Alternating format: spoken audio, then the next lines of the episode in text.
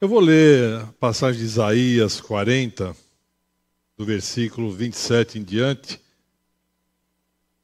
Vai projetar, João? Não. Conseguimos projetar? Isaías 40. Se não, você abre a sua Bíblia, seu telefone celular, acha a Bíblia aí. Eu vou ler com vocês Isaías 40. Acharam? Isaías capítulo 40 a partir do versículo 27. Você já ouviu muitas vezes esses versículos, você já deve saber até alguns de cor. E hoje nós vamos ver o que o profeta Isaías fala conosco. 27. Por que, pois, dizes, ó Jacó, e falas, ó Israel? O meu caminho está encoberto ao Senhor, e o meu direito passa desapercebido ao meu Deus. Não sabes, não ouviste que o eterno Deus, o Senhor, o Criador dos fins da terra, nem se cansa nem se fatiga? Não se pode esquadrinhar o teu entendimento? Ele faz forte ao cansado e multiplica as forças ao que não tem nenhum vigor. Os jovens se cansarão e se fatigarão, e os moços de exaltos caem. Mas os que esperam no Senhor renovam as suas forças sobem com asas como águias, correm e não se cansam, caminham e não se fatigam. Senhor, fala no nosso coração, que o teu espírito possa estar ministrando a igreja, falando coisas realmente do alto, as coisas encobertas, os mistérios que o Senhor tem para nós. Porque estamos aqui para ouvir a tua voz e entender mais de ti, mais daquilo que o Senhor tem planejado para a nossa vida. Fala conosco, traz ao nosso coração alegria, paz ao ouvir a tua voz. Nós te agradecemos em nome de Jesus Cristo. Amém. Você que tem vindo frequentemente né, aos cultos, você vai perceber que a palavra que nós estamos dando aqui, às vezes ela se completa. Muda o pregador, mas a palavra começa a ter uma, uma sequência. No culto de 25 anos, o pastor Ricardo pregou sobre Alguém lembra? Não se coloca vinho novo em odre velho. Aí o pastor Ricardo fez uma pergunta para todo mundo. Você está preparado para receber esse vinho novo? Você está. Ele fez um desafio com a nossa vida. Depois veio o pastor Carlinhos. E o Carlinhos pregou sobre o livro de Esther.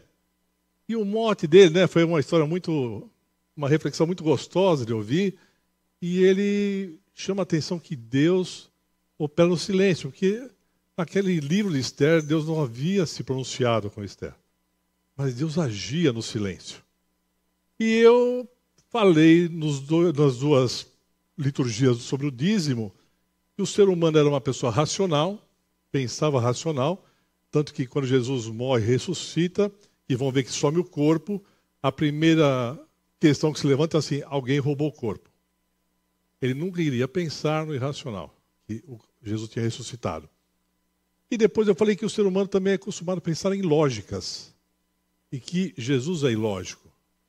Ele vê aquela pobre viúva por duas moedinhas no gasofilácio e fala que ela deu mais. E a ilógica do evangelho é que fala assim, ó, quem mais dá, mais recebe. Existe uma lei da semeadura. E eu queria falar mais uma característica do ser humano, que é a busca por respostas.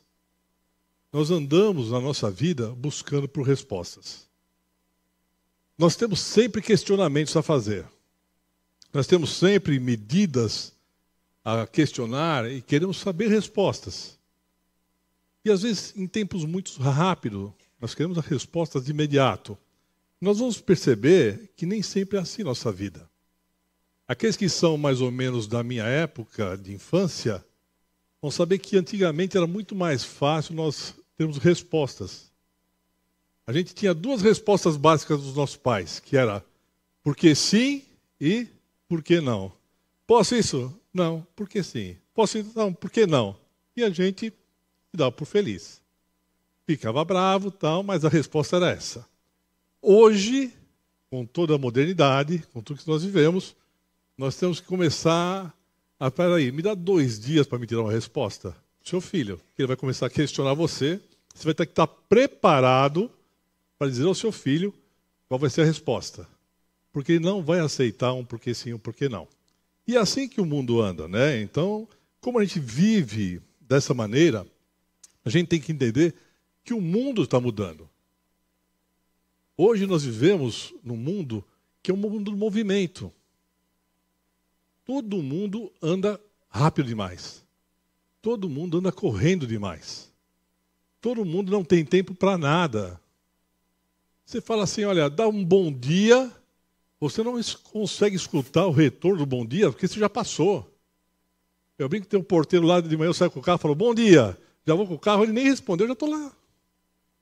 Eu dei o um bom dia porque eu tenho que dar o um bom dia. Hoje nós não temos mais tempo de almoçar. Antes você sentava na mesa com a família, almoçava, jantava, tomava café. Hoje você come um lanche rápido, ou você almoça na mesa de trabalho, ou você aproveita a hora do almoço e faz uma reunião de trabalho. Você começa a pegar o tempo que você tem disponível e depositar no seu trabalho, na sua vida, na sua correria. E parece que nessa correria, nessa falta de tempo, nós estamos, como Isaías fala, cansados. Os nossos jovens estão cansados, os mancebos fatigados, os mais novos fatigados. E eu, se eu perguntar aqui, falar assim, ó, levanta a mão quem está cansado. Acho que vai ser uma, uma unanimidade. Nós andamos cansados. Nós andamos com falta de energia, porque nós corremos o tempo todo. Eu não sei atrás do quê. Eu não sei qual a resposta que nós queremos, mas o que nós corremos, nós corremos. E é impressionante que tudo na nossa vida é para ontem. Tudo nessa nossa vida é para ontem. Quando nós estávamos preparando a igreja para os 25 anos, e aí naquele período final é assim, né? Correria. Eu falei, João, nossa, será que vai dar tempo? Ele falou, é. Devia ter começado uma semana antes isso aqui. Devia ter começado uma semana antes. Agora, parece que assim, não dá tempo de fazer nada. A nossa vida é essa correria. Nossa vida é sem tempo. Se eu chegar para algum pai aqui e falar assim, Quanto tempo você sentou com seu filho na sala e conversou com ele? Sem a televisão ligada? Sem nada. Quando você sentou com ele e falou assim, filho, vamos conversar um pouquinho? Como é teu time de futebol mesmo, que eu não lembro? Ah, você torce para esse time, é verdade. Olha, como está a escola? Como estão suas coisas? Quanto tempo você sentou com a sua esposa e conversou com a sua esposa? Quanto tempo você sentou uma pessoa que estava necessitada e conversou com ela. Falei assim, ah, pastor, eu também sou exagero, né? Sentar e conversar com a esposa, só faltava essa. Mas é o mínimo que nós temos que fazer para a nossa vida começar a ter um direcionamento. A nossa relação conjugal, entre casal, tem que ter diálogo, tem que ter conversa. E o tempo está, a pressa do tempo, está nos levando além disso. Está nos tirando esse momento. E Isaías fala assim: então eles estão cansados. Eles estão cansados. Porém, ele fala assim: mas os que esperam no Senhor, que, que eles vão fazer? Vamos lá. O que, que eles vão fazer? Renovam as suas forças. Pô, mas aquele que espera no Senhor vai renovar suas forças? Tá bom, mas o que é esperar no Senhor? Ô pastor, eu já estou tão cansado, ainda tem que esperar. Estou tão cansado ficar esperando quanto tempo? Olha, se eu soubesse o tempo que eu estou esperando, mas eu já estou cansado, ficar esperando sem fazer nada, aí tem uma coisa interessante. A diferença de esperar e não fazer nada. Vou dar um exemplo para vocês. Uma pessoa no ponto de ônibus, esperando o ônibus para ir trabalhar. Ela está fazendo nada ou ela está esperando? Esperando. Mas ela está fazendo alguma coisa, não está? Ela acordou cedo, está parada vindo o ônibus, vê se o ônibus que vem é certo, não é errado. Ela está parada, mas ela está esperando. Ela sabe o destino que ela vai. Ela sabe qual o ônibus que ela tem que pegar. Quando você está na academia, na esteira, correndo, 10 quilômetros, você chegou em algum lugar? Você está sem fazer nada? Está parado? Não. Está caminhando.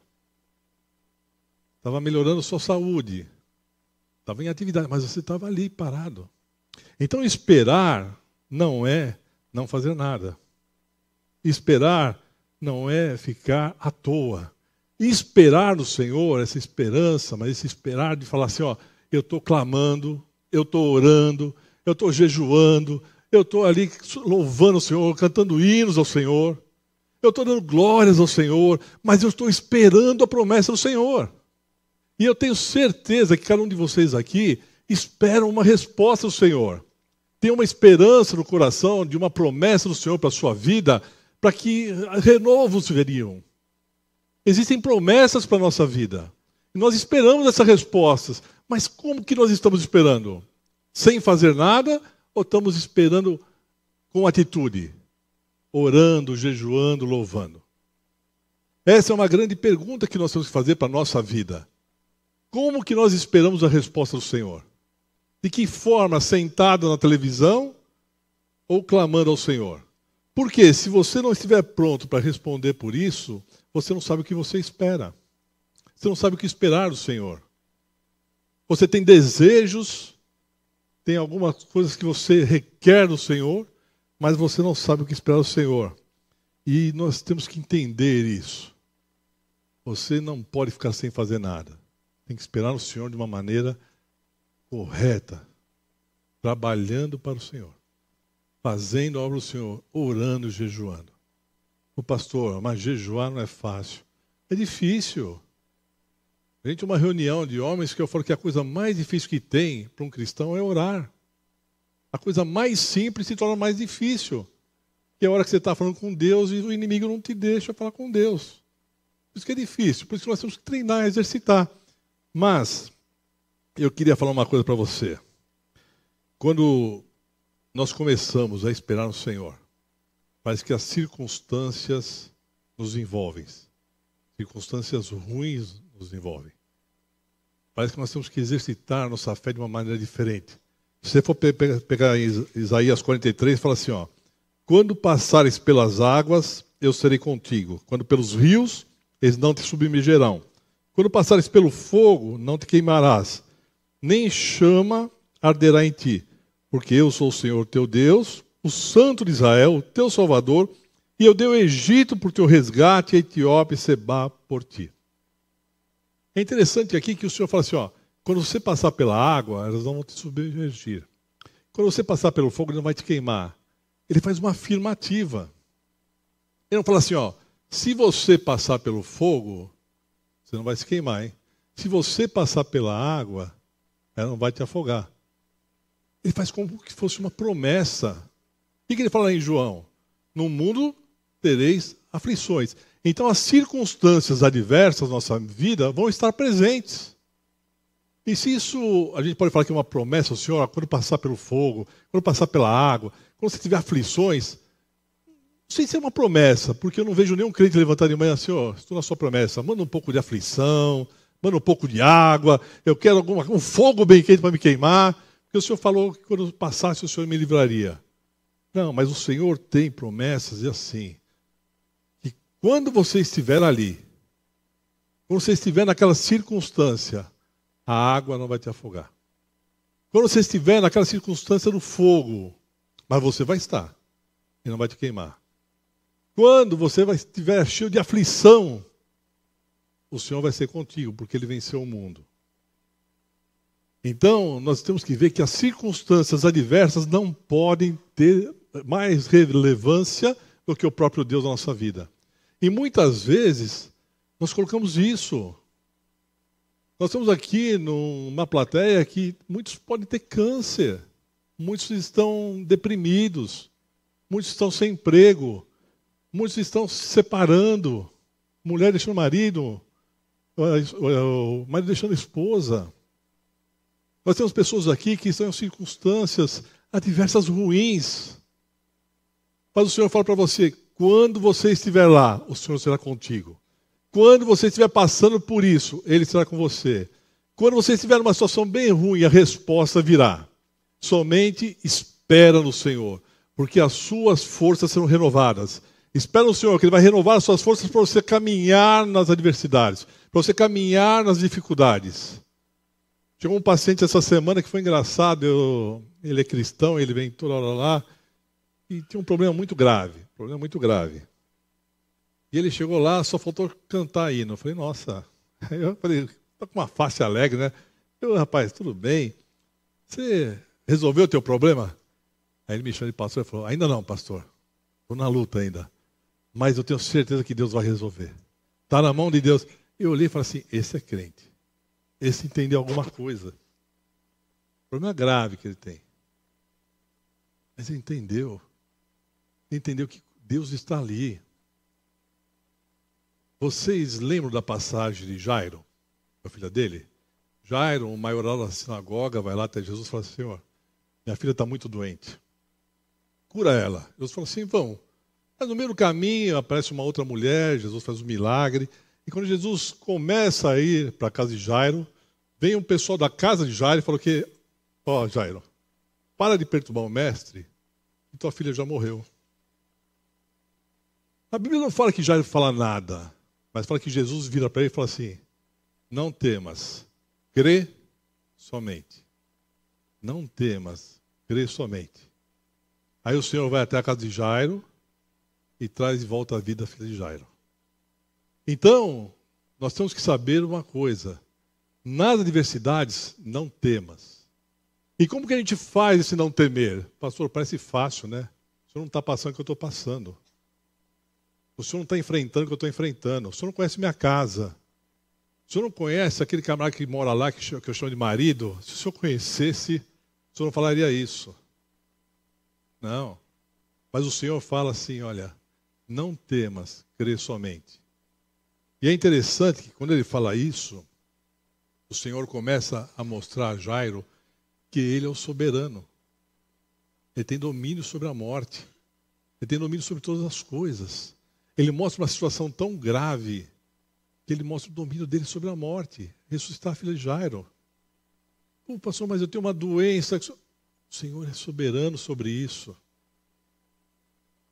Somente creia, não temas. E como que a gente não teme? Eu falo que a gente tem que exercitar nossa fé. Hebreus 11 fala que abrir a convicção que a gente tem sobre alguma coisa. Então, essa convicção. E nós temos que exercer a nossa fé primeiramente dentro de nós. A nossa fé ela tem que sobrepor ao medo, a esse temor. Ó, vocês vão. Outra passagem. Lembro de ouvir falar de Sadraque, Mesaque e Abidinego. Livro de Daniel. O rei Nabucodonosor faz uma estátua de ouro grande e faz um decreto que todo mundo, num certo momento, tem que passar e se prostrar diante da estátua. O que acontece? Vem os fofoqueiros reais, falam assim: ó, tem três camaradas lá, que são judeus, né, israelitas, não se dobram. Fala, o quê? Eles não se dobram perante mim? Traz eles aqui.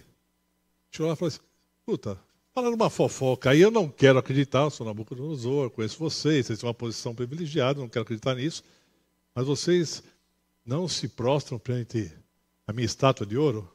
Eu não. Nós só nos prostramos perante Deus. Nós não reconhecemos os seus deuses, não temos outro Deus.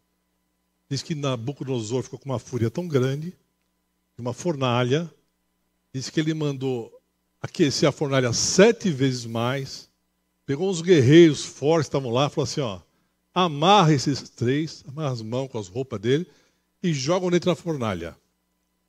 Para mostrar como era quente, diz que aqueles camaradas que foram jogar eles, o calor matou eles. Aí joga os três lá dentro, na fornalha. Aí Nabucodonosor olha e fala: Como? Tinha uma janelinha na fornalha, não sei como, mas tinha. Fala assim: Nossa, a gente não jogou três lá dentro? É, mas tem quatro. E tem um lá que parece um santo, um Deus, uma imagem interessante. Falou assim: ó, tira eles da fornalha. Tirou, e a Bíblia fala que eles não se queimaram, as roupas eles não se queimaram, nem um fio de cabelo se queimaram e nem cheiro de queimado eles tinham. Veja só, o que eu quero que você entenda. Eles foram para a fornalha? Foram. Fornalha estava quente, mais do que devia? Estava. Quando eles foram se tacar na fornalha, Pensa se fosse você falar assim: não, eu creio em Jesus, creio em Deus. Sabe o que vai acontecer? A hora que for me tacar na fornalha, essa fornalha vai explodir. Eu não vou nem chegar perto da fornalha. Deus vai mandar um raio, vai matar todo mundo aqui e eu não vou para a fornalha. Agora você imagina os três chegando lá e sendo tacados na fornalha. Era isso que eles esperavam? Eu acredito que não. Eu acredito que eles não estavam esperando ser atacados ali dentro da fornalha. Terceira coisa, Deus tirou eles da fornalha? Não. Eu ia falar, quem tirou eles da fornalha foi Nabucodonosor. Mas qual foi o milagre? Foram eles dominarem o fogo lá dentro. A Bíblia fala que eles dominaram o fogo. O fogo não queimou eles. No meio da circunstância ruim, no meio das circunstâncias diferentes, adversas, o Senhor estava lá. No meio do seu problema, o Senhor vai estar lá. No meio da sua dificuldade, o Senhor vai estar lá. No meio do seu problema que você acha que não tem solução, no meio do momento que você acha que você não tem resposta para nada, o Senhor vai estar com você. Fala só, crê tão somente. Não temas, creia. Creia tão somente, não temas. É isso que o Senhor fala. Porque tem momentos que a gente lembra daquela música. Eu lembrei agora daquela música. Para o mundo que eu quero descer. Não tem? Essa música, Raul Seixas cantava, mas era do Silvio Brito, de 76. Em 76 ele já fala assim: ó, pare o mundo eu quero descer. Tem momentos na nossa vida que a gente fala assim: ó, para o mundo que eu quero descer. Eu não aguento. Sabe quando dá vontade de você fazer daquele playzinho, aquele startzinho, e para tudo você fala assim, pô, deixa passar um período que eu não quero saber nada que está acontecendo. Tem horas na nossa vida que a gente esquece de exercitar nossa fé interior. E essa nossa fé tem que vencer o nosso medo. Essa fé que vem de dentro da gente, ela tem que vencer o nosso medo. Porque se a gente crê que o Senhor vai estar ali, naquele momento, na circunstância ruim, na circunstância diversa, nós conseguimos passar pelo problema. Lembro de Pedro? Pedro, quando anda sobre as águas, o que, que acontece? Jesus fala para os discípulos: Olha, vão indo, que eu despedi do pessoal aqui, vão indo com o barco. Chega lá no meio, um vento contrário, vem uma tempestade, diz que o vento e o pessoal desesperado, de repente olham quem vem andando sobre as águas? Jesus. Aí todo mundo, nossa, é um fantasma. Ele falou, calma, não temais. Não temais. Tem um monte de gente dentro do barco. Aí tem um cara mais ousado, que era Pedro, falou, nossa, mestre, passeou o senhor mesmo? Eu quero andar na água com o senhor. Ele vai, anda sobre as águas. É engraçado que essa passagem, quando a gente prega normalmente essa passagem, a gente valoriza muito quando Pedro afunda. A gente valoriza muito quando Pedro sente aquele vento no rosto, o mar batendo e ele começa a afundar. Mas Pedro foi o único que eu acho que daqueles não temais que entendeu isso. Porque ele andou, e não andou uma vez só. Se você parar para pensar, ele andou para ir e para voltar. E a Bíblia fala que Cristo volta com ele para o barco. E só depois que eles estão no barco, a tempestade cessa. Muitas vezes nós temos que caminhar sobre as águas, no meio da tempestade. O único problema é ter fé suficiente para isso. O único problema é você crer o suficiente para isso. Que no meio da tempestade, no meio do seu pior ciclone, você está com Deus ali. E Deus vai livrar. Porque não é fácil, não é fácil. Não é fácil você ter uma fé operante. Não é fácil ter uma fé que muda as coisas. Não é fácil você crer no Senhor que no meio da tempestade vai vir lá e vai resolver a situação. Porque o que nós queremos é que o Senhor domine as circunstâncias. Nós queremos que o Senhor domine a força das águas. Nós queremos que o Senhor domine a força dos ventos. Nós queremos que o Senhor diminua o calor do fogo. Nós queremos que o Senhor não faça com que a água nos submerja.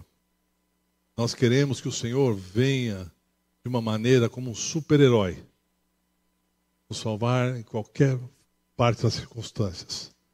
Ou muitas vezes nós queremos, Senhor, nós não queremos nem chegar, nem chegar na água. Eu nem ponho o pé na água que eu não quero chegar lá. Mas o Senhor fala para você: aguarde no Senhor, espere no Senhor. No mundo você vai ter aflições, mas eu venci o mundo.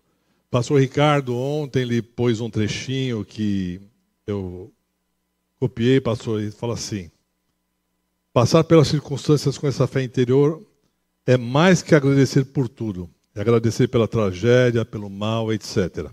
É perceber o agir de Deus e até mesmo a sua ausência, crendo que Ele continua sendo o Senhor da história. Uma obra do Espírito Santo que nos ajuda a olhar para a realidade de outra maneira.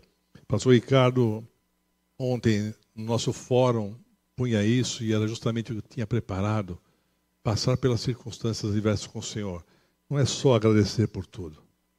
É saber que no meio das tragédias o Senhor vai estar lá. No meio das dificuldades Ele vai estar lá. Ele tem respostas para a nossa vida. André, o Senhor tem resposta para a sua vida, Andrezinho. O Senhor tem resposta para a sua vida. Recebe hoje, o Senhor falando com você. O Senhor vai te livrar, vai mostrar o caminho. A irmã atrás do Paulo aqui, a sua, a sua esposa, você, ó, Deus tem resposta para a sua vida, irmã. O Senhor fala que você tem um ministério lindo.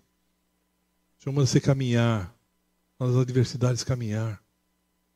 E a nossa vida é feita assim, Fábio. Eu tenho preparado coisas boas. As circunstâncias adversas da nossa vida, elas estão lá. Mas é no meio dela que o Senhor vai agir.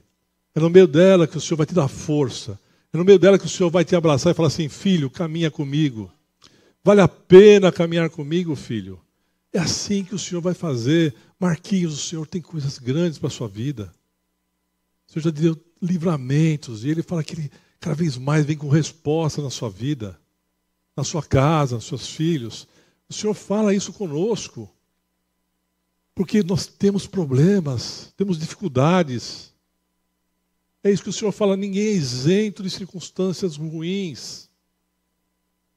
Ninguém é isento. Mas saber esperar, não tomar uma decisão precipitada. Porque muitas vezes nós cansamos de esperar no Senhor. E aí nós decidimos por nós mesmos. Aí nos damos mal. Nos damos mal. Na sexta-feira, na oração, pela manhã, eu estava falando de um trecho no livro que eu li, e era um empresário que ele cansou de esperar no Senhor ele tinha que tomar uma decisão e falou: Deus não falou comigo. Deus não fez nada, Deus deu um sinal. E tinham oferecido para ele mudar de empresa e ser CEO numa outra empresa, numa multinacional. Ele falou: Vou aceitar o emprego. Dali três meses, ele foi demitido. Está sem trabalho nas duas empresas. E ele foi chamar o pastor para conversar. Falou: Pastor, não é possível. Alguma coisa está errada. E Deus é esse. Eu orei, ele não falou comigo. E eu tomei essa decisão, agora eu me dei mal, que eu fiquei sem os dois empregos. Eu tive um emprego muito bom, me ofereceram um excelente, e depois de três meses eu estou sem. Aí o pastor falou assim, mas é, o que, que a sua mulher falou dessa situação? Ah, você sabe como é mulher, né? Primeira coisa que a gente fala que vai mudar, fala, não, não, fica onde está que está bom. Então, nem vale a pena falar com a minha mulher. Então, tá bom. Mas por que você não veio conversar comigo, sou seu pastor? O pastor, você já teve empresa alguma vez? Não. Já foi empresário forte, sabe de comércio exterior? Não. Nunca vou conversar com o senhor. Mas na sua casa você não viu a família? Ah, tem meu filho de 14 anos, mas você sabe como é jovem? Tanto faz, nem ligou. Ô pai, o senhor que sabe. O pastor falou, irmão, vou falar uma coisa para você. Deus falou com você, você que não ouviu. Deus falou. Porque, na verdade, no meio das adversidades, nós temos uma característica muito forte. Nós ficamos surdos. Parece que nós não ouvimos Deus falar. Nós queremos ver Deus falar como ele falou com Noé, ver Deus falar como ele falou com Abraão, ver Deus como falou com homens, Davi. Às vezes Deus não fala assim. Ele vai trazer uma circunstância, vai preparar alguma coisa para te mostrar a saída. Nós ficamos surdos diante disso. E às vezes nós não ouvimos o Senhor falar.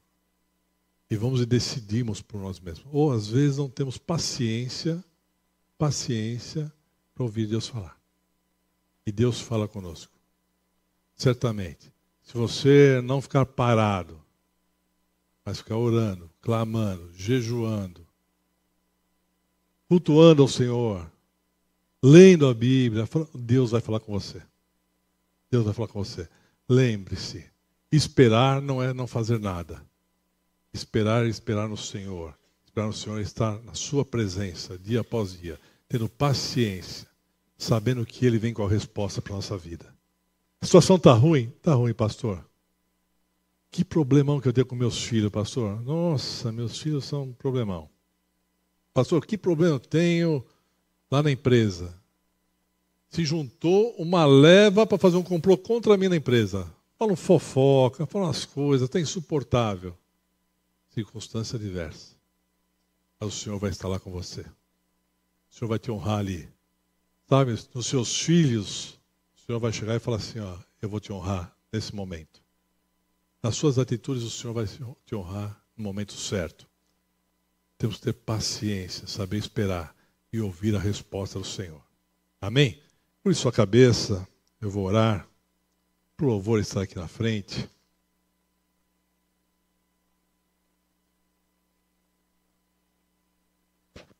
Senhor, damos graças pela Sua presença.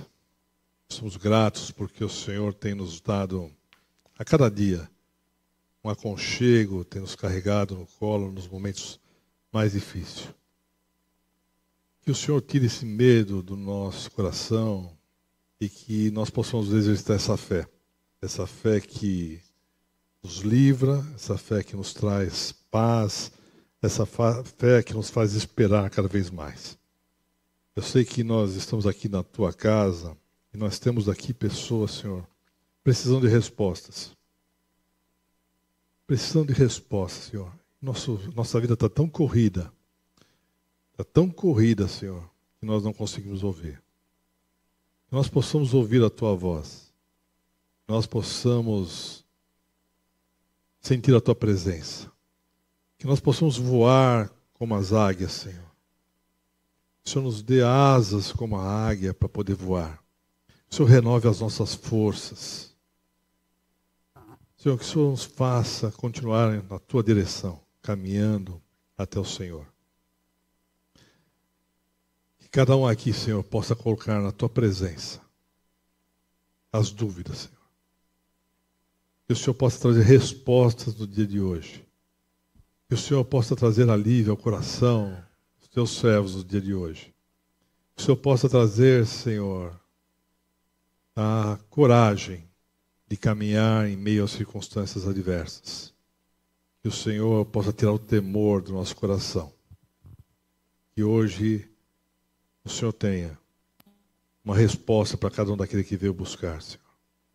Viemos aqui buscar respostas, Senhor. Não porque sim ou porque não. Não essas respostas fáceis, mas as respostas do alto, que vem do teu coração para a nossa vida. Responda, Senhor som do coração de cada um dos que aqui estão, Senhor. O Senhor sabe que tem pessoas aqui que choram por dentro, estão aqui ouvindo, mas a alma está triste. Que eles passam por dificuldades, Senhor. Problemas emocionais, sentimentais, financeiros. Senhor, problemas familiares. Como é difícil, nós enfrentarmos essas circunstâncias diversas de problemas familiares, Senhor. Isso nos quebra, nos deixa acabados. Faz com que a nossa fé muitas vezes seja diminuída, Senhor. Nós paramos de exercitar essa fé porque são circunstâncias difíceis. Mas a hora que nós nos lembramos de Mesaque, Abidinegro, nós, aquela fornalha sete vezes mais quente, o Senhor não deixou que nem o cheiro queimado os atingisse. Nem um fio de cabelo se queimou, Senhor. Senhor, faça-nos sentir o mesmo que Pedro sentiu ao andar sobre as águas. Que sensação, Senhor. andar sobre as águas no meio de uma tempestade, de um vento contrário, para encontrar o Senhor. Para sentir a sua mão estendida a hora que estamos afundando, e falar: venha, entre no barco comigo. Venha e entre no barco que a tempestade vai cessar. Venha e caminhe comigo, porque não há mais dor, não há mais tristeza, mas a minha misericórdia será sobre você. A minha paz será sobre você. A minha graça será sobre você. Senhor, cuida, Senhor, daqueles que estão sofrendo solidão. Muitos aqui passam solidão, Senhor. Não sabem mais para onde ir. Que o Senhor esteja com eles a cada momento. Porque hoje é a sua santa ceia. Hoje é o momento, Senhor, de estarmos reafirmando nossa aliança contigo relembrando o sacrifício da cruz. Lembrando que um dia o Senhor morreu pelos nossos pecados. Que o Senhor um dia fez o maior dos sacrifícios pela minha vida e pela vida de cada um que está aqui. E por isso nós somos gratos a Ti, Senhor. Por isso que nós queremos te louvar e entregar a Ti, Senhor, as nossas aflições. Visita-nos hoje, Senhor. Visita-nos, Senhor. Em nome de Jesus Cristo.